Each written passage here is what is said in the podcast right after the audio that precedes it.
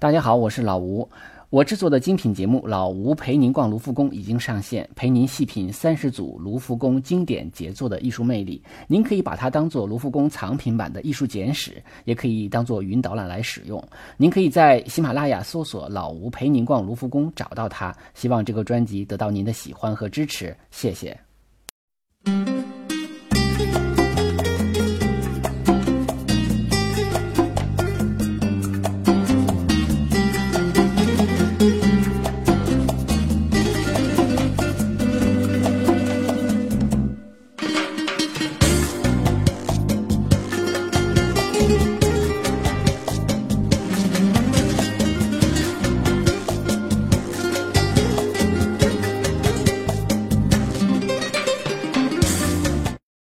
大家好，这里是手机美术馆，我是老吴，呃，欢迎大家那个订阅微信公众号“手机美术馆”，里边会有更多的高清图片。啊，春节就要到了，那这是春节前最后一次更新了。呃，很多人可能呃像我一样啊，要回到自己的故乡。故乡对于我们很多人来说呢，它既是一种地理的概念，是一种地理上的距离啊，同时也是一个时间上的概念。它有的时候是我们记忆中的啊一种回忆啊，有的时候它可能是童年，也可能是我们年轻时候所待的地方。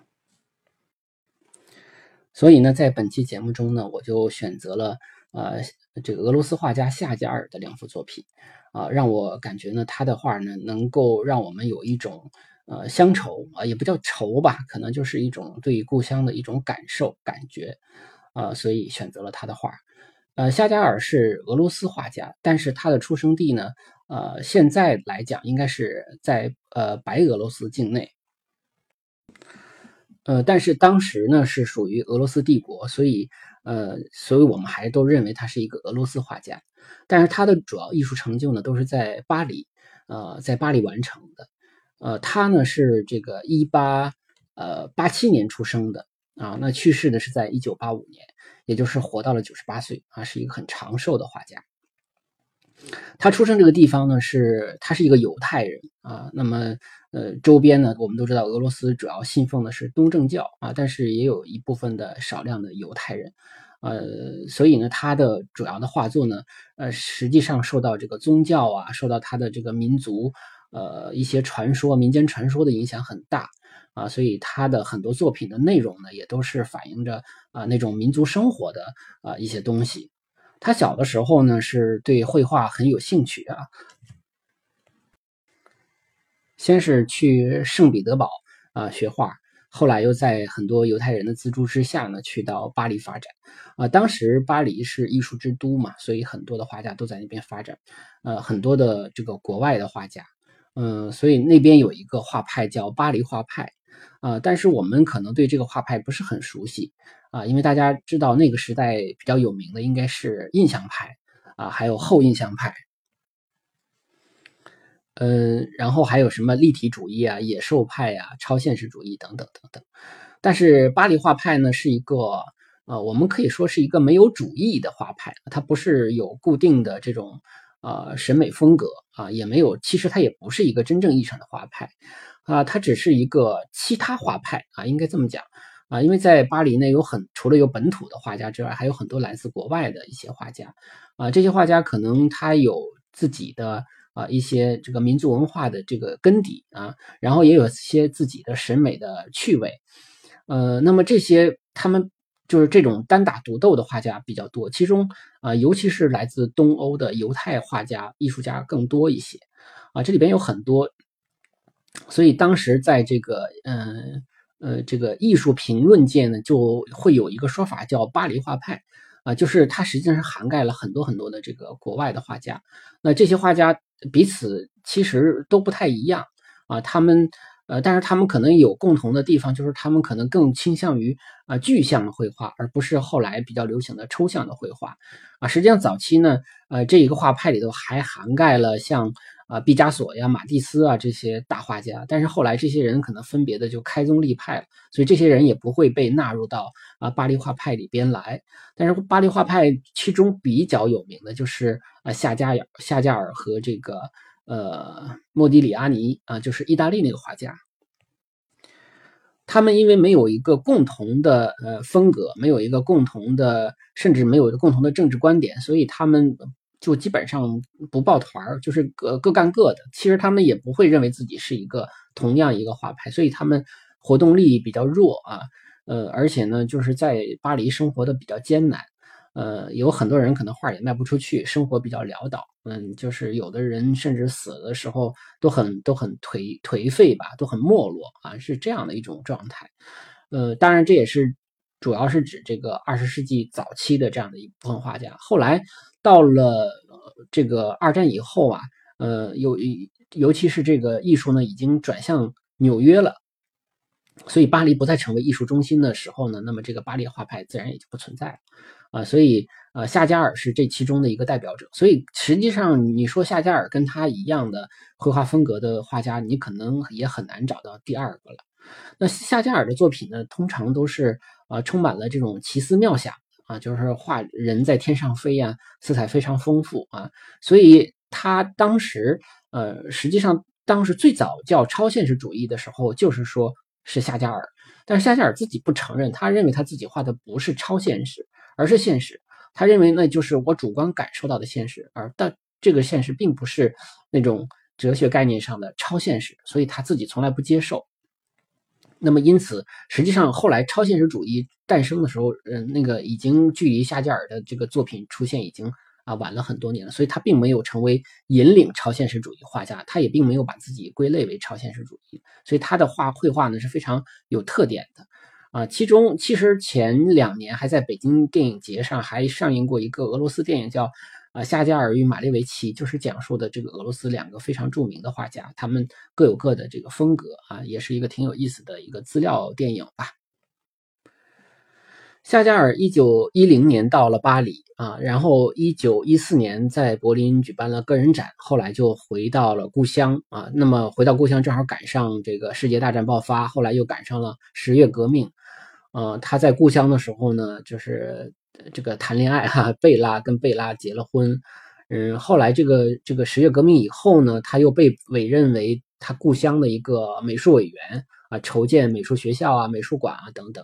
那他的绘画风格呢，就是我们说叫飞舞的这个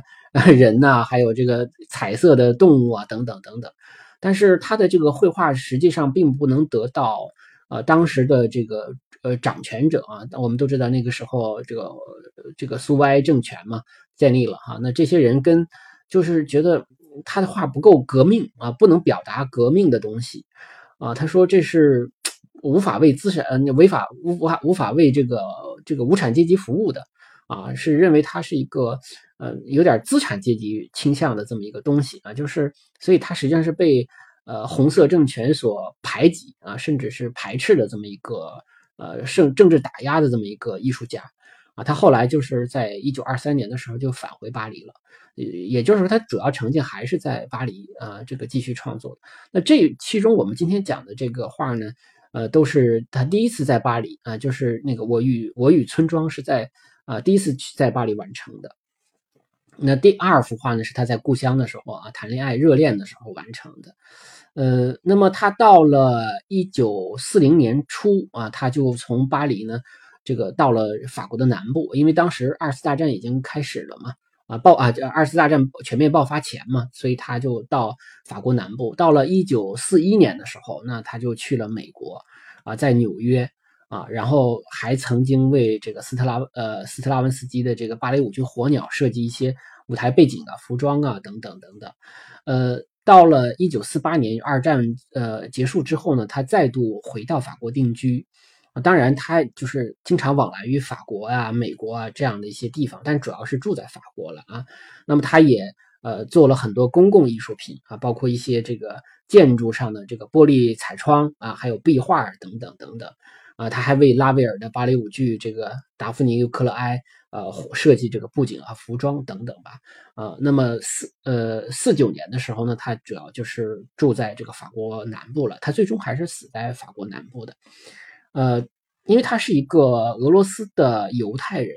呃，也在俄罗斯呢，因为主要是信奉东正教，那么他是犹太教的啊哈希德派这么一个分支。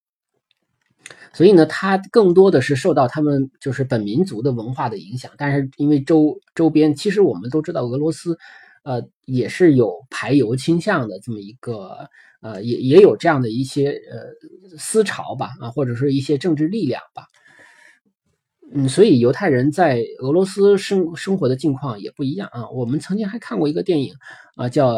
音乐会啊，其中有有很多犹太的呃这个艺术家，还曾经在呃苏联时代也被排挤的啊，不能这个呃演奏音乐等等等等吧。反正这就是我们说一个大的背景。呃，接下来我们就看今天介绍的第一幅画。呃，这幅画呢，嗯，高是一米九二。啊，宽呢是一米五一啊，它就是在这个纽约的呃 MoMA 啊，就是现代艺术博物馆。那么这个画呢，嗯，其实离这个像梵高的星空啊，像我们讲过的这个呃亚维农的少女啊，都非常近。它跟亚维农的少女就是在一个展厅里啊，这个尺幅也非常大啊，色彩非常的漂亮啊。所以其实我们看呃这个夏加尔的作品呢，很重要的是先被他的这个。呃，颜色、色彩所吸引，然后是他的奇思妙想，然后是他在呃绘画中所体现出来对生活的那种热爱，呃，还有他绘画的这个想象力和他的这个神奇的那种，呃，那种构图吧。总而言之，就是他是一个充满热情的啊，但是又不是，嗯，又呃，又是一个非常有幻想的这么一个画家。他的画非常有特点。那么这这幅我我与村庄呢，是一九一一年创作的，也就是他到巴黎之后的第二年。他其实一开始在巴黎生活的也不是很好。我们刚才讲了，就是巴黎画派的这些呃外国画家，但是不完全都是外国的，也有也有本土的，但是主要是外国的画家。那他们他们基本上像居居居住在这个一些。呃，比较脏乱差的地方啊，那有点像我，我还是我们经常打的比方，有点像我们的宋庄哈，就是大家活得好像都不是很很容易啊。那么他在很窘迫的情况下呢，他就自然而然的想起了自己的故乡啊。这个我我相信，可能这种飘在异地的人，可能都会有同样的感受。那么他就开始画这个呃记忆中的回忆中的故乡。那么他画的故乡的时候呢，他。他其实的造型都是具象的啊，他画的动物啊、家畜啊、家禽呐、啊鸡鸭这种东西啊，或者人呢，都是都是是，就是我们能看出来是人，不是呃已经后来已经很流行的现代主义的东西都看不出来了哈，不是这样的。那么但是呢，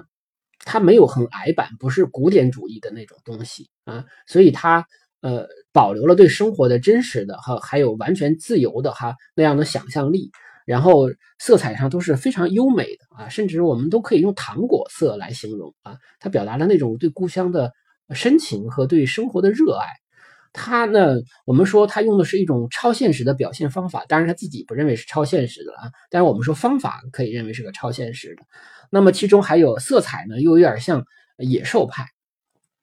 啊，色彩因为很明亮啊，很很鲜艳，很明亮。然后呢，它的这个构图上呢，有一些几何型的这种不同侧面的这种，呃，画的方法呢，其实也是受到立体派立体派的影响。实际上，它是这种三种风格的一个杂合体。但是这种三个流派呢，你像超现实主义还没有形成，那么野兽派和立体派呢是刚刚开始萌芽啊，所以也都不是很成熟。所以它实际上受到很多流派的影响，那么形成了自己的一个风格。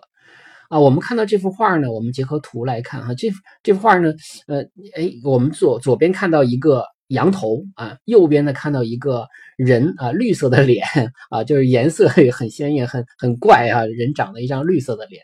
但是这个这个画面中，我们可以看到了很多的这种呃面，就是用这个几何切割出来的面啊，比如说有三角形的，有圆形的啊，这样的一些面，不同的面的侧这个面。又使用的颜色也不一样啊，像羊的这边可能还有蓝色的这样的一些区域，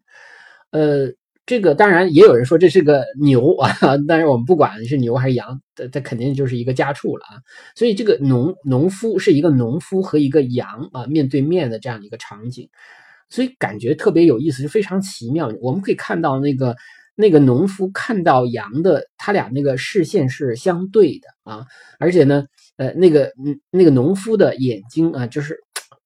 释放着一种光芒啊，而且呢，当他跟这个羊面对面啊这个目视的时候，哎，光芒照亮了这个农夫的嘴唇，这个嘴唇是亮的啊，所以感觉像歌唱一样，所以他他有一种对故乡的一种非常深情的东西，我们在这些画中都能够感受到，而且背景中我们可以看到。啊，对我刚才还忘了补充，我要补充一下，我们可以看到这个羊的眼睛和农夫的眼睛中间还画了一根线啊，这根线我们也可以认为是像缝衣服的线一样，好像把它缝起来了一样，就是说。这个尽管它两个视线本来看就是是相对的啊，但是还有这么一根线把它们给给连接起来了，就是非常奇妙的一种东西。这个在现实中不不能有啊，但是我们都我们说这个它的现实就是一种主观的现实了。而且呢，我们说嗯，这个它里边还有圆形啊，有圆形的这个。呃，大的圆形还有小的圆形，这个小的圆形，比如说搭着大的圆形的一个边儿在左下角这个，然后被切掉了一部分啊，就感觉像是像像月食啊，或者说是月相那样的一种啊，象征着太阳和月亮啊，可能还有更大的圆啊，可以可可能我们也可以认为是太阳、月亮、地球这三者的关系。所以其实夏加尔也非常喜欢几何形状啊，也不能说完全是受立体主义的影响，他就是一个充满奇思妙想的一个画家。呃，那么这个羊呢，画的很拟人啊，那个眼睛，我们尤其看到这个眼睛很拟人。这个实际上我们在夏加尔的作品中经常会看到动物啊，有的时候是一只鸡啊，有的时候是一只羊啊。其实就是说，这是在呃犹太教的这个哈希德派的这个传统里啊，呃人与动物的关系啊，其实这种牲畜家禽，它就是人与人类与天地万物之间的联系。啊，包括我们这里头看到还有三角形的关系啊，你像呃，在这幅画的呃这个，你看这个人的鼻梁和这个羊的鼻梁，哎，就形成了一个三角形的夹角，是吧？那么它如果这个两个线向下延长的话，下边下边有一个三角啊，这个下面的这个三角在画的下边这个三角实际上是一棵树啊，或者是一个树枝，我们可以看到这个树枝的最下边。啊，树的最下边是一个人的手啊，一个人的手呢，他拿着这棵树枝或者树啊，我们看到这个手就是农夫的手啊，应该是农夫的左手，他的这个食指上还戴了一个戒指，那么他拿了这个树，那么这个树正好是跟呃人脸啊，跟羊的头形成了哎，好像三角形的一个关系，那么它分布在整个这个这个交叉线的啊左右和下部啊这样。而且这个关系呢，实际上这个树它也显示的是农夫与牲畜家畜之间的一个合作关系，而产生了一个植物的兴旺。我们看到这个树上有盛开的鲜花啊，颜色彩也非常丰富，所以这个其实也是等于树啊，这个牲畜人三者之间的关系，它有一种农业的呃 那样的一种呃情感啊，对自然的一种情感，实际上。夏加尔的对自然的热爱，也是通常是用这样比较丰富的色彩和这个呃和他的绘画的素材啊来表现出来的。而且在这幅画中，我们还看到一些呃非常有意思的呃这个小的画中画。我们可以看到羊的羊头的脸上哈，羊的脸上有有一个呃正在挤牛奶的农夫啊啊，那不是农夫，农妇啊，这个是个女性啊，农妇她在挤牛奶。啊，一会儿说这个是不是羊？所以这牛和羊，我觉得好像我没有没有必要这么较劲了啊。就是正在挤牛奶的这么一个农妇，还有一个小画啊，就在呃这个两个视线之间，就是羊和农夫的视线之间啊，正好那条线的上边啊，我们看到一男一女啊，男的呢是背着一个大的镰刀啊。那么女的呢是倒过来了，人是反过来的啊，那就这个也是我们说在夏加尔的画中经常出现的形象，就是他有的时候人是飞起来的，横置的啊，有的时候人干脆就倒过来。而且我们看到这个女性的农夫的呃农妇的这个形象呢，她的这个脚脚所冲的，也就是画面的最上部有两个房子，其实也是反过来的，也就是他这一排房子呢，哎左右的。呃，各两个是正正的啊，那么中间的这两个是倒的，那么这两个正对的这个就是这个农妇的这个形象，所以男女在这儿是一正一反的啊，所以非常有意思。这也是在夏加尔的画中经常使用的一个元素，就是他经常把这个画转转过来转过去的画，他像个孩子一样，他就非常的天真啊。这一会儿我们可以再说，这为什么他要这么画？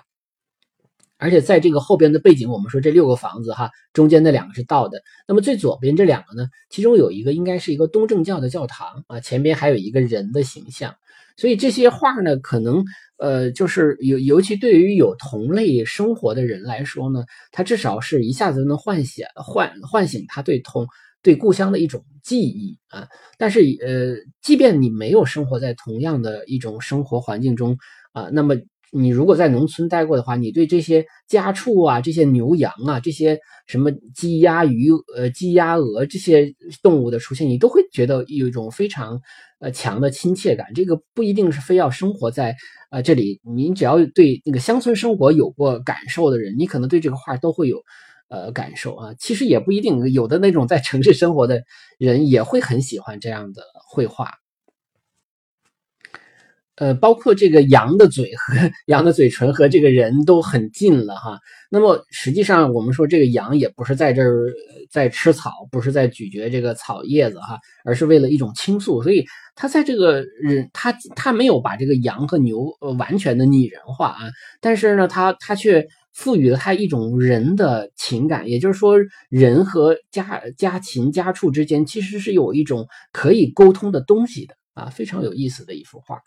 呃，然后我们介绍另外一幅画啊，叫《生日》，就第二幅画。那么这幅画是作于一九一五年，这个时候他已经回到了呃，回到了这个白俄罗斯的这个故乡哈。那么这幅画呢，嗯，也是在纽约的这个现代美术馆啊。它的尺幅呢高大概是一米，宽是这个啊不对，这个宽是一米啊，高是八十点六公分啊，是一个硬纸板的油画。呃，那个刚才我们说的那个是一个布面油画啊，这两个它的这个呃材质是不一样的。他呢，在一九一四年回到俄国之后啊，在第一次世界大战爆发以后呢，他就呃应征啊入伍驻扎在这个圣彼得堡啊。一九一五年的时候呢，他就与这个犹太姑娘叫贝拉结婚。那么这个画中的人就是贝拉啊。那么这里这个生日实际上是贝拉过生日。但就是他那个时候是热恋当中，所以这幅画是用来这个表达爱情的时候是最好的一幅画啊，很多人都非常喜喜欢这幅画。那么喜欢这幅画的原因就是它特别能表达热恋中人呃那种情感完全投入的时候，人感觉心情非常的开心。我们经常说一说一句话，说我们高兴的都快要飞起来了哈，但是我们从来没有想象。就人飞起来是什么样子，但是夏加尔就把这个人飞起来了，就充分的表达出来了，表现出来了。所以，我们看到这幅画的时候，我们看到，哎，贝拉手里拿着呃一束花啊，呃，然后呢，他的这个爱人，也就是夏加尔本人了啊，是完全人都飞起来了啊，然后的脖子仰过来，呃，转个转了一个一百八十度的圈儿然后来亲吻他的这个未婚妻啊，然后。两个没有胳膊啊，这幅画非常有意思，就是这个夏加尔本人是没有胳膊的。那么为什么会没有胳膊啊？有的书就是解释说，呃，是因为呃，就是因为热恋中的人嘛，他就几乎连拥拥抱都觉得好像不不不能表达自己的情感，所以他恨不得把自己变成像藤缠树一样啊，就整个的把这个贝拉都缠缠住那种感觉啊，所以觉得这个。胳膊都是多余的啊！当然也有一个解释说，觉得这个时候如果再画上胳膊的话，可能会影响它的飞翔。所以它的这种飞翔，人飞起来了哈。包括贝拉本身也不是一个就是站得很笔直的，也是倾斜的。它是为了配合这样的一个构图，呃，所以给人感觉就是人是轻快的啊。实际上贝拉也有点半半飞起来的样子啊。你看他也不是完完全全在地上啊。但是从情感上来讲，可能。呃，就是收到了这束花啊，并且他的爱人在空中飞起来亲吻他的话，让贝拉觉得非常的意外啊。所以，呃，用现在一个不太雅的网络流行语来说，这个贝拉显得有点一这个叫一脸懵逼的感觉啊。就是这，但但是这个词儿可能很多人不喜欢听了啊。但是我们想用这样的一种呃一种情绪来表达当时贝拉的一种状态。而且这幅画中我们可以看到色彩也是非常的多啊，而且非常的民族化。我们看到桌布啊，看到墙上挂的贝拉的一些呃一些这个丝织呃这个披巾呐啊，还有床啊，还有床单啊，还有这些东西啊。而而且呢，我们看到这个这个桌面上还摆着生日蛋糕啊，是因为这个画这个画就叫生日嘛，实际上就是在给贝拉过生日的时候画的。呃，那么当然，这个蛋糕上没有插蜡烛了啊，因为根据犹太人的习俗的话，他过生日蛋糕是不插蜡烛的。我们看到窗外呢，也是呃有一个窗子，首先上面有个小小的小窗帘儿啊，窗外呢是一些建筑啊，还有一条路啊啊，这个窗子上面还有一个小的通风口啊，这个可能也是比较符合当地的生活的习俗啊，因为呃它很冷，所以通风口也不是很大啊，还有个后窗，后窗。呃，后窗外边还摆了一个逃生用的这个梯子啊，这都是，所以他这个画呢，既有写实的一面啊，但是也有呃不不写实的一面，比如人飞起来了就不写实，这不可能写实啊，他就是想表达自己那种开心的状态，而且呢，他的视角也是不同的啊，你比如说，嗯，他的这个桌面我们看到是从上往下看的，还有那个小圆凳的那个。那个凳子那个面儿也都是从上往下看的，是一个俯视的视角。但是当他画到呃贝拉和夏加尔两个人的时候，他用的是一个仰视的视角啊，因为要往上看他俩啊这种飞翔的感觉才有。而且这人画的都很大啊，那如果说他拿他跟家具比的话，那可能这个人的比例是过大的，所以他不是非常写实的。他是觉得我认为什么重要，我就把什么画大啊，所以他是呃比甚至有人说这个绘画的方法有点像。画中世纪的这个宗教画啊，那个中世纪画宗教画的时候就不讲比例，他不不要求一比一的这种再现的真实，他只需要呃表达它的重要性啊。那时候当然主要是画这个圣母了，画耶稣了啊，来表达重要性。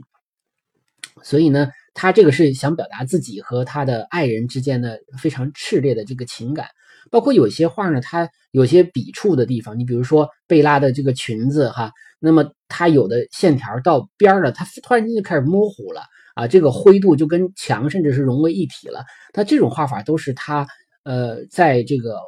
表达这个情绪的时候，突然间啊就觉得好像我不需要那种很清晰的呃界限啊那种勾勒的那种线条轮廓线啊，它突然间会有这样的一些东西。呃，当然，这个绘画的时候，我们看，包括人飞起来，实际上也都有它我们说旋转着绘画的一些呃遗留的一些痕迹啊，所以这幅画也能表达一些呃夏加尔的绘画风格和它的特点。而而且有些艺术这个艺术史家呢研究说，为什么夏加尔经常画人飞起来啊，画这种很梦幻、很童话的一种表达啊，说有可能是跟他的这个哈希德派使用的啊异地絮语。啊，这是异地絮语呢，是一种呃语，就是犹太人呃一个这个派别呢经常使用这个他使用的一种呃一种语言吧。那这种语言呢，它的表达的时候呢是非常特别的啊。比如说呃到别人家访问，那么用异地絮语怎么说呢？就说哎飞越了房子啊，就说飞飞过去了。这个如果说我深深的感动，怎么说呢？用异地絮语来讲，就是说我的身体倒转过来了。你看好像。正好是跟这个画中的这个夏加尔的表现，就是他深深的感动了，他在情感的这个深深的深情之中。那么，如果说想表达长久祈祷之后的状态啊，那么异地絮语就说那个人已经变成了绿色和黄色。还记得刚才我们看到那个绿色的脸吗？那他好像都是用色彩来表达啊，表达这个一些啊一些比较精神层面的东西。啊，或者说用人身体倒过来飞过来，等等等等等，那么就是人在飞哈，那么来体现这种满满的幸福感啊，所以我们觉得这幅画也是表达呃情感的，就是尤其是爱情的啊一个最好的一个表达方式的。呃，当然了，就是他的这个妻子呢，呃，在一九四四年去世了啊，他后来当然后来又再婚了啊，六十多岁的时候。呃，又又又再婚了啊！但是这幅画呢，我觉得也表明了他最初的，呃，情感的那种呃投入的状态啊。所以，我我觉得这两幅画呢，都能表达一种对故乡的感受啊。一个是乡村啊，一个是乡村生活啊。我想，可能很多生活在大城市的人，他的故乡追根溯源，可能能追溯到乡村啊，甚至他今年这个春节 回到的就是一个乡村啊，或者是一个小镇。啊，还有就是呃那种年轻的时候的那种爱情啊，可能也能也是代表一种呃一种回忆吧啊，所以我觉得这两幅画都能表达这个时期啊我们的一些情感的东西。啊，而且呢，我们在这个节目中呢，也给大家推荐另外两幅作品啊，这个我都简单的说，呃，一个呢是在呃这个巴黎加尼耶歌剧院的天顶画啊，这个这幅天顶画我会在这个微信公众号中给大家呃这个推这幅画啊，这幅画是我自己亲自拍的，那我觉得看这幅画的时候呢，你会你会觉得啊，这幅画非常有意思，它实际上是在加尼叶歌剧院建了呃几十年以后了啊。那么才呃才完成的啊，是由当时的这个呃戴高乐政府的文化部长在一九六四年啊邀请夏加尔画的啊，夏加尔画完了之后呢，因为这个歌剧院建的时候是在拿破仑三世时期啊，所以也都有嗯这么说八八十来年吧，八九十年这么一个时间了啊，那么才完成。那么这幅画呢，就是充分的用了。夏加尔的色彩啊，他的色彩和他的画的那种呃人飞来飞去的那种状态啊，就是非常呃有童话般的纯真啊，还有像天堂一般的神秘。但是他这个画呢，其实是蛮现代的啊，呃，有有有鲜明的这个民族特点。但是放在加尼耶歌剧院的这种呃带有巴洛巴洛克式的这种建筑的这个天顶呢。却是一种完美的结合啊，就是呃，堪称就是有点像这个玻璃金字塔和卢浮宫的结合一样啊，它是个真是一个完美的结合。呃，这是一个，还有一个是我推荐的另外一个作品啊，就是一个画窗玻璃的作品，是在芝加哥艺术学院美术馆啊。那么这三幅画我也会推给大家，也都是我亲自拍的啊。我觉得，因为去芝加哥艺术学院美术馆的时候呢，我没有，我不知道有这样的一幅作品。啊，但是看来看去呢，就突然间看到了这个作品，就深深的被他打动，啊，因为它是个玻璃，就花窗玻璃，所以它的这个画呢是，呃，后边等于这个玻璃后边是有有光有光源的，那么光源透射出来，啊，夏加尔的那个蓝色啊，那种红色，呃，尤其是这个底色的这个蓝色，真的是非常动人，所以夏加尔的蓝色。我我觉得是不是可以命名为夏加尔蓝啊？就这种蓝色是非常动人的，也非常美丽，它有一种非常通透的感觉啊。这也是这个夏加尔在美国时期啊，因为他非常喜欢美国，他觉得美国是一种先进文明啊，是先进制度啊，它是它是一个人类的一个希望，所以他画了很多，包括这里画面中大家可能还能找到像自由女神这样的一些。呃，这些呃意象都会在这个作品中呈现出来，包括呃，反正就大量的美国元素吧。啊，这个作品叫《美国之窗》呃，如果大家有机会去这个芝加哥艺术学院美术馆的话，那这个作品是千万不要错过，是非常好看的。呃，那么今天的节目呢就是这样，呃，也是提前给大家呃拜个早年啊，祝大家春节快乐，万事如意。呃，还是要感谢一下这个微信公众号上啊有三位朋友，还有。呃，喜马拉雅平台上有一位朋友为上期节目打赏啊，感谢大家的支持，那还有鼓励啊，那也希望大家多多转发。那么最后我还要搞一个小小的这个呃节目的推广活动啊，也希望大家能够踊跃参加。那么参加的方法呢，就是呃可以把自己任意一期喜欢的节目啊，就是这个手机美术馆节目啊，呃这个转发分享到朋友圈啊，那么。呃，分享这个公众号也也可以，分享喜马拉雅的音频都可以啊，都可以。然后来简单的说明自己啊，为什么喜欢我们这期节目中介绍的那幅画啊。然后呢，我们很俗气的要收集超过这个八个点赞啊，我然后这这算一个规则吧。那么然后把这个截图啊收集到点赞后的这个截图呢，在手机美术馆的公众号平台啊发消呃发这个图片消息给我啊。那么在春节后的更新中呢，我将选出啊就是超过八个点赞呢，我们就可以呃获得这个抽奖资格啊。我最后会选出一位朋友，然后呃赠送一本书啊，就是由贡布里希所写的艺术的故事啊。那么只有一本，那也希望大家踊跃参加啊，祝家呃祝大家好运。啊，谢谢大家。